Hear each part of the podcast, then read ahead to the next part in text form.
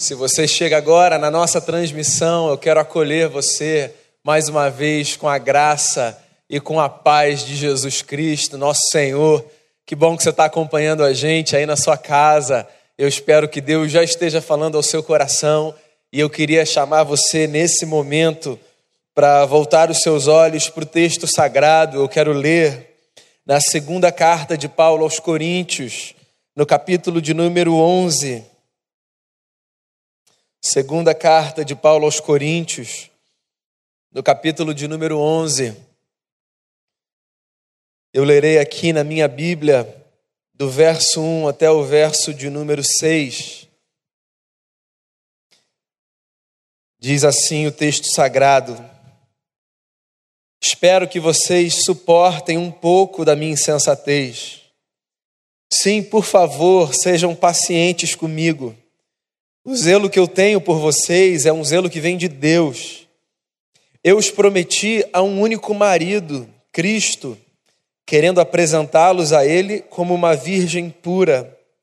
O que receio e quero evitar é que, assim como a serpente enganou Eva com astúcia, a mente de vocês seja corrompida e se desvie da sua sincera e pura devoção a Cristo.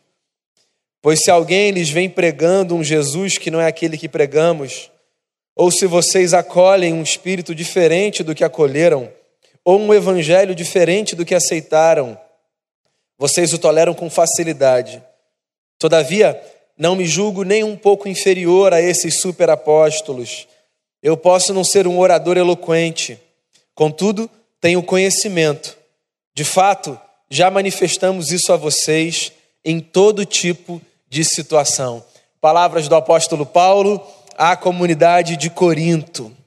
Deixa eu fazer uma pergunta a você. Quando você pensa em Paulo, apóstolo, qual é a imagem que vem à sua mente? Qual é a figura que você desenha quando você pensa nesse grande homem da nossa fé? É possível que você tenha acerca de Paulo exatamente a mesma imagem que eu tenho. Que você pense em Paulo, por exemplo, como um grande erudito, um intelectual, um homem versado em alguns idiomas, um homem que frequentava as principais escolas filosóficas, os grandes centros de discussão teológico e filosófico do seu tempo. Um homem, diga-se de passagem, responsável pela metade do Novo Testamento, cuja capacidade sistemática de desenvolver doutrina, de sistematizar pensamento, nos espanta e nos encanta a todos. Paulo foi de fato esse sujeito. Mas Paulo foi mais do que isso. Todos nós somos mais do que a leitura que nós fazemos acerca uns dos outros.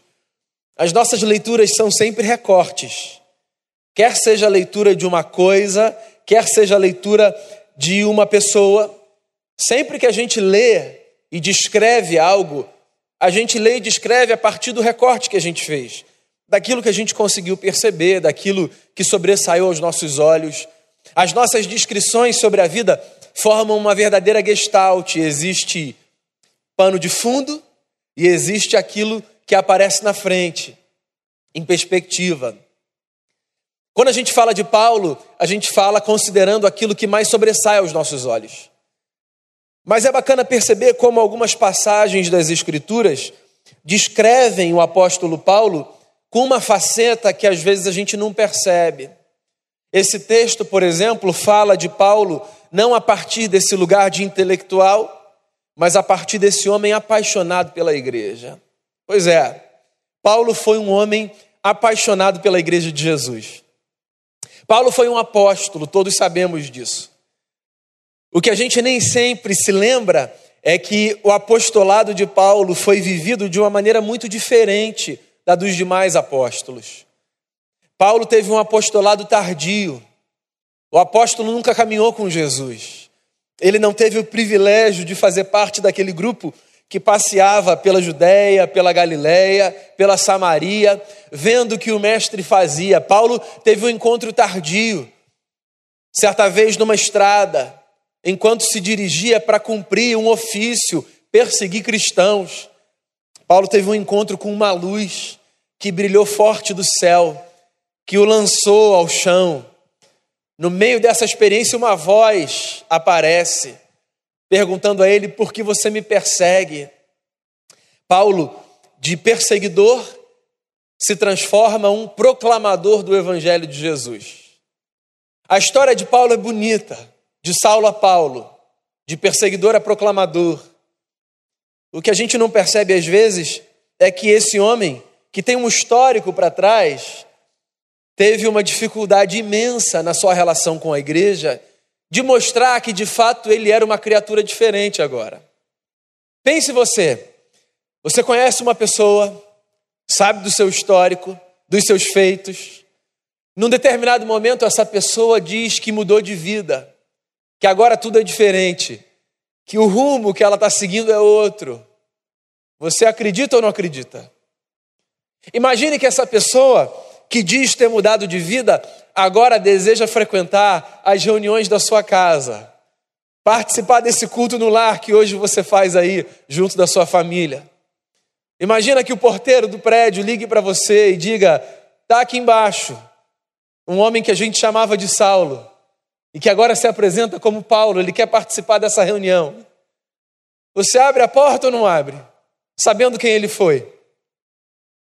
Essa era uma dificuldade que Paulo tinha. Em algumas das suas cartas, você vê Paulo insistindo nas suas credenciais apostólicas, dizendo quem ele era, o que Deus tinha feito na sua vida.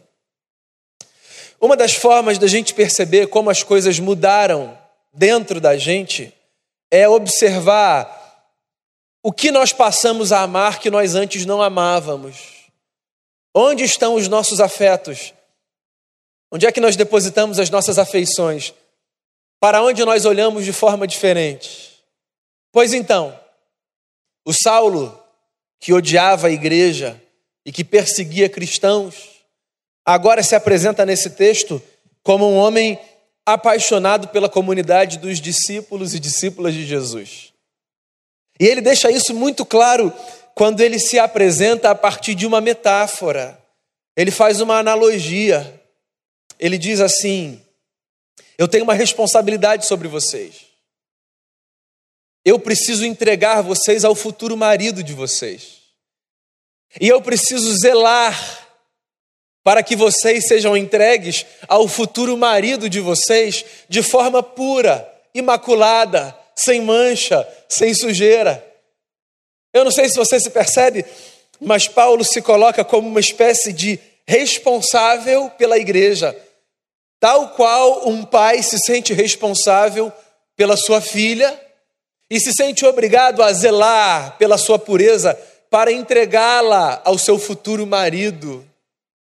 Paulo ama tanto a igreja que ele diz: Eu cuido de vocês. Ele pede inclusive desculpa e diz: Talvez o meu zelo às vezes pareça demais, excessivo, mas isso é porque eu amo. Paulo, um homem que cuidava da igreja. Eu gosto de pensar nisso, no cuidado que a gente deve ter para com a igreja. Por exemplo, a forma da gente se reunir nesse domingo, eu aqui, você aí na sua casa, tem a ver com essa consciência do cuidado para com a igreja. Não para com o prédio, a estrutura. Tem a ver com o cuidado que a gente precisa ter para com você, para com a sua família, para com a sociedade. A gente cuida um do outro, demonstrando o amor que a gente tem um pelo outro. O cenário de Paulo era outro. E ele mostra aqui nesse texto as duas formas pelas quais ele cuidava da igreja. Ele dizia: Eu cuido de vocês, cuidando da mente de vocês. E ele dizia: eu cuido de vocês cuidando do evangelho de vocês. Mente e evangelho. Eu gosto de pensar nessas duas expressões como qualificações de duas instâncias que fazem parte da nossa vida: uma interna e uma externa. Cuidar da mente significa cuidar daquilo que está do lado de dentro. A mente é simplesmente fascinante. Alguns dizem que a mente é o principal campo de batalha de qualquer indivíduo. Você passa por muitas lutas na sua vida. Você enfrenta muitos dilemas. Dilemas externos. Lutas às vezes físicas, com trabalho, com esforço, com doença, em relacionamentos. Mas eu imagino que você vai concordar comigo se eu disser que nenhuma luta se compara àquela que a gente trava nesse campo da mente. As angústias que a gente vive, os pensamentos que a gente precisa afugentar, outros tantos que a gente precisa fortalecer.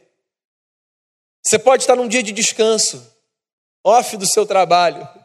Você pode estar na sua casa, fazendo aquilo que você ama, estando cercado das pessoas que te fazem bem. Ainda assim é possível que você vivencie lutas terríveis que te dão a sensação de um desgaste profundo. Porque quando lutas acontecem na nossa mente, amigos e amigas, nós nos desgastamos, nós nos exaurimos. C.S. Lewis, quando escreveu Cartas do Inferno, ou Cartas do Diabo ao seu aprendiz, deixou muito claro, com toda a sua história lúdica, com todos os seus contos, que os grandes ataques do nosso inimigo e do nosso adversário acontecem na nossa mente, nos nossos pensamentos. Eu gosto de me lembrar de Martinho Lutero, num dos seus textos, abrindo seu coração e falando dos seus dilemas pessoais, dizendo: Eu não posso impedir que um pássaro pouse na minha cabeça, mas eu posso evitar que ele faça ninho ali. Ou seja, eu não tenho controle sobre os pensamentos que vêm a mim, mas eu posso controlar o que eu faço com eles. Em dias como os nossos, de muita precaução é verdade, mas também de muito alarde, de muita fake news, de muita notícia que só promove caos. Talvez uma coisa que você possa e deva fazer, cuidar da sua mente, cuidar daquilo que você tem do lado de dentro. Os gregos chamavam de mente o que os hebreus chamavam de coração. No Antigo Testamento você não encontra tantas recomendações para que você cuide da sua mente, porque para a mentalidade hebraica o coração era o cerne da vida, e é por isso que você encontra inúmeras vezes no Antigo Testamento autores dizendo: cuide do seu coração. Guarde o seu coração e você guardará toda a sua vida. Pois então eu digo a você: cuide da sua mente, pastoreie a sua mente. Tenha perto de você gente com quem você pode abrir o coração, partilhar os seus medos, as suas inseguranças, os seus traumas, as suas tentações. Eu sou pastor, você sabe disso. Uma das funções pastorais é acolher pessoas no seu sofrimento ouvir pessoas. Então, eu e os meus colegas pastores e pastoras, nós recebemos nos nossos gabinetes gente que sofre, que se abre e que deseja então ser curada nas suas angústias, a partir da fala, da escuta, do aconselhamento. Num certo sentido, todos somos chamados para ser pastores e pastoras uns dos outros. Lembra da fala do antigo, lá no, Novo, no Antigo Testamento, perdão? Na primeira família, diante de um homicídio, quando um homem olha para Deus e diz: Por acaso eu sou tutor do meu irmão? O homem que tinha tirado a sua própria vida.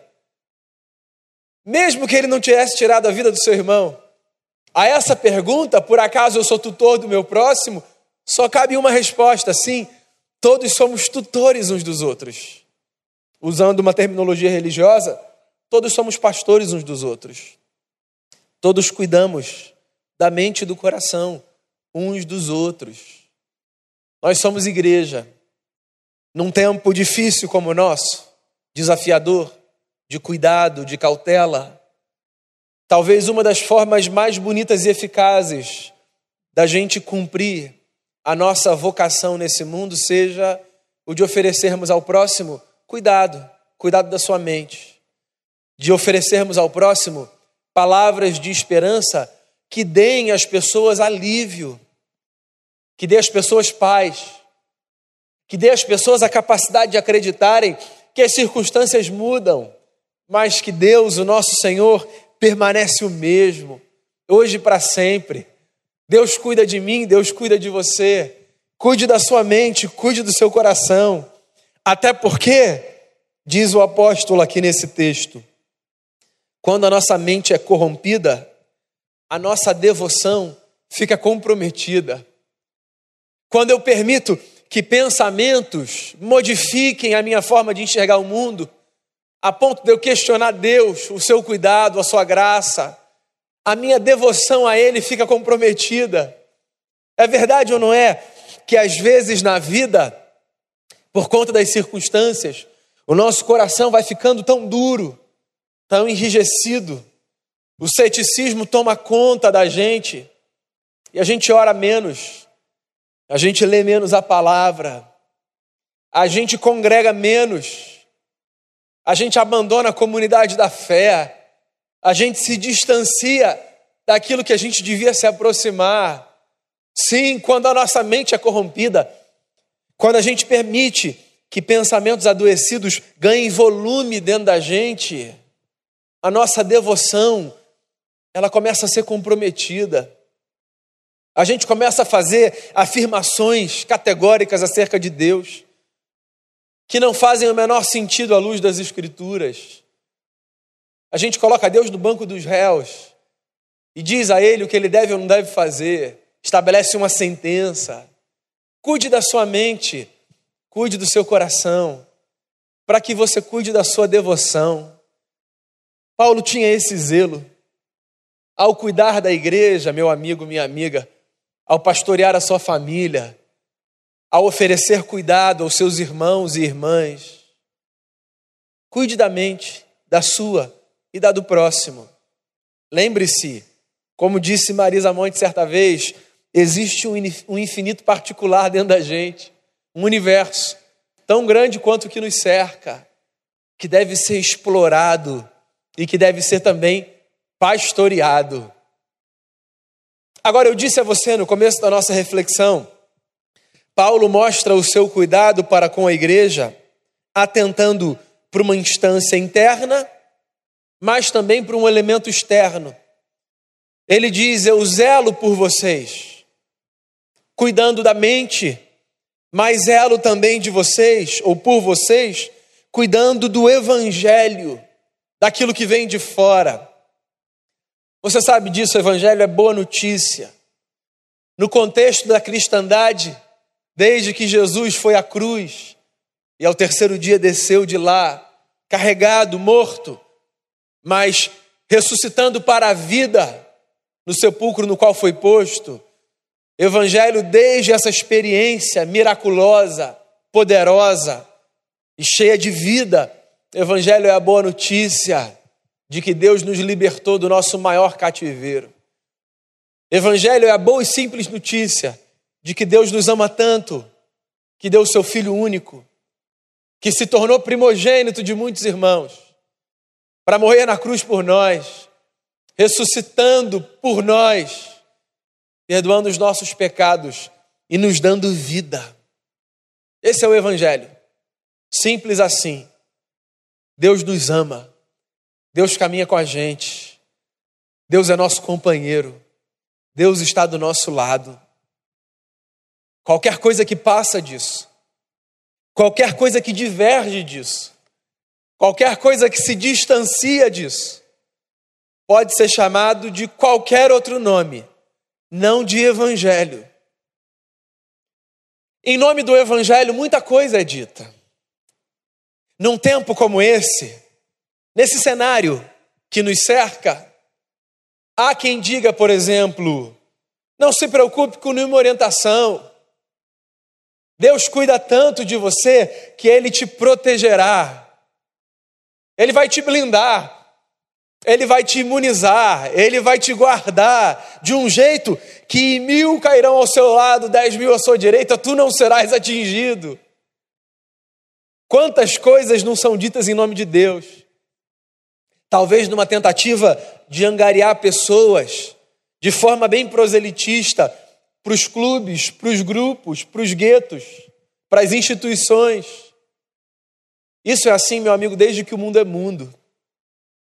Acho bacana e acho honesto Paulo dizer aqui nesse texto: eu não sou um bom orador, eu não sou um cara eloquente, eu não sei falar direito. Mas aí ele diz: eu tenho conhecimento, eu fui experimentado nas circunstâncias, eu tenho história, eu tenho bagagem de vida, eu tenho quilometragem. Paulo fala isso porque possivelmente, no seu tempo, havia gente com um discurso muito sedutor. A igreja era perseguida no primeiro século. As pessoas eram mortas, as suas casas eram queimadas, as suas famílias destruídas. Ser cristão no primeiro século era necessariamente sofrer. E é possível que, como nos tempos do Antigo Testamento, quando muitos profetas diziam paz, paz, quando não havia paz, é possível que nos dias de Paulo também houvesse gente dizendo: vai dar tudo certo, não vai acontecer nada, não. Deus é bom, não precisa se proteger, não precisa agir com cautela. Paulo chama essa gente aqui no texto de superapóstolos. É uma ironia. Não há superapóstolos, há apóstolos. Apóstolo literalmente significa enviado.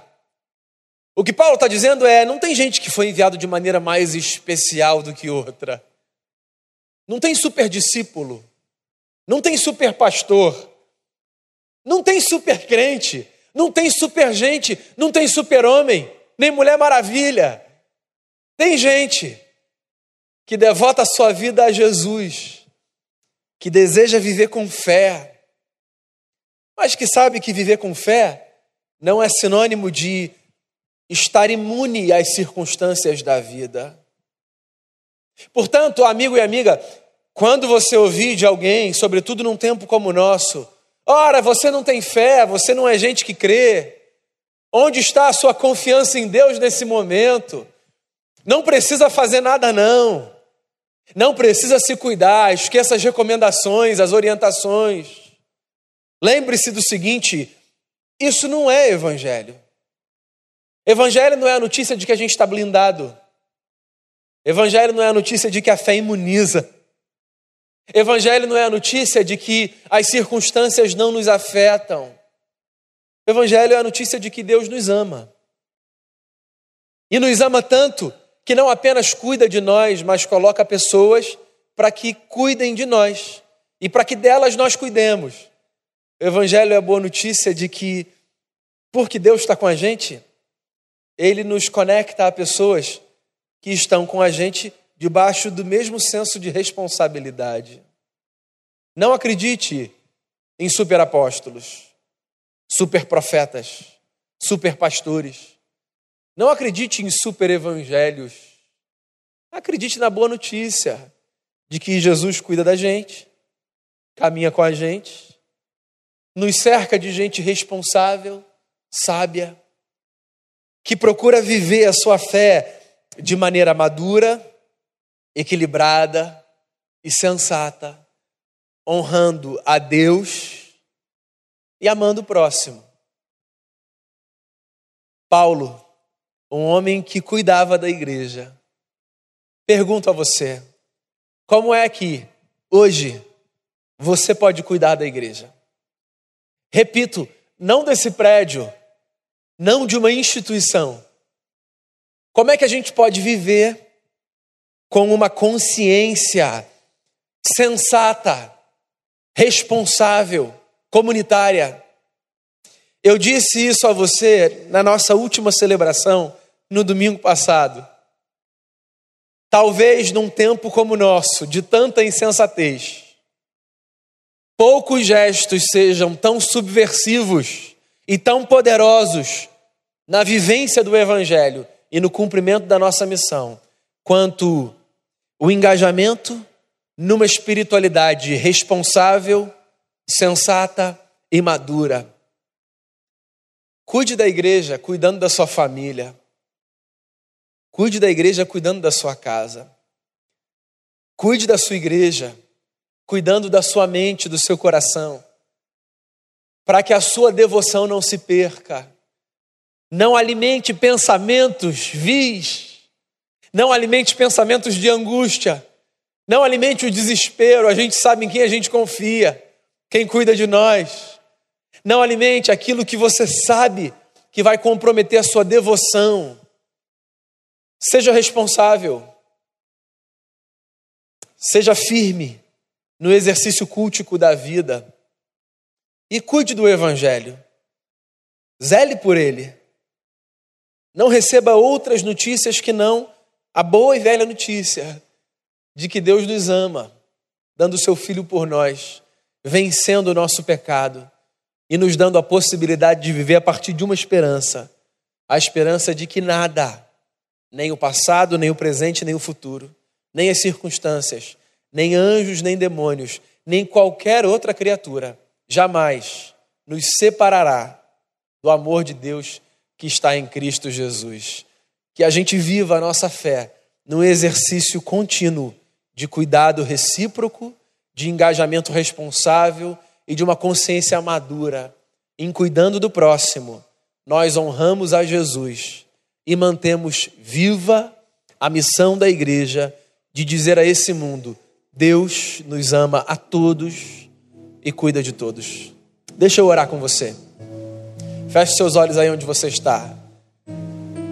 Renove o seu compromisso aí na sua casa, junto com a sua família, de cuidar da igreja. Seja como Paulo, um apaixonado pela igreja. Seja alguém apaixonado pela missão de Jesus, apaixonado pelo compromisso de fazer crescer não apenas de uma perspectiva numérica, mas de uma perspectiva de qualidade. Essa comunidade que se reúne em torno do Cristo, essa comunidade que tem esperança, essa comunidade que pode estar distante geograficamente uma da outra, mas que está unida num propósito, numa missão. Vamos orar. Tu és Jesus, a razão da nossa esperança. A gente coloca o nosso coração diante de Ti, a gente te agradece, porque a despeito de qualquer circunstância, ainda assim a gente pode se aproximar em fé, em propósito. Obrigado pela tecnologia que nos serve nesse momento. Obrigado porque, mesmo que distantes fisicamente, nós estamos unidos num espírito.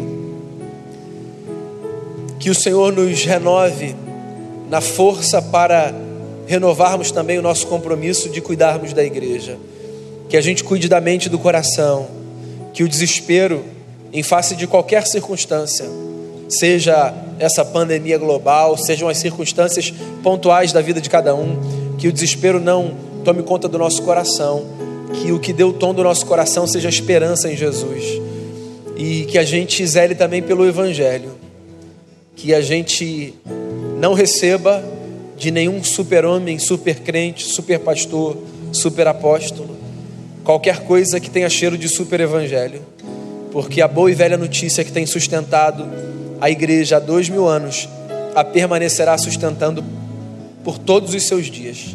Deus nos ama, nos deu o seu Filho, morreu por nós, ressuscitou por nós, nos dando vida de uma qualidade que não se perde.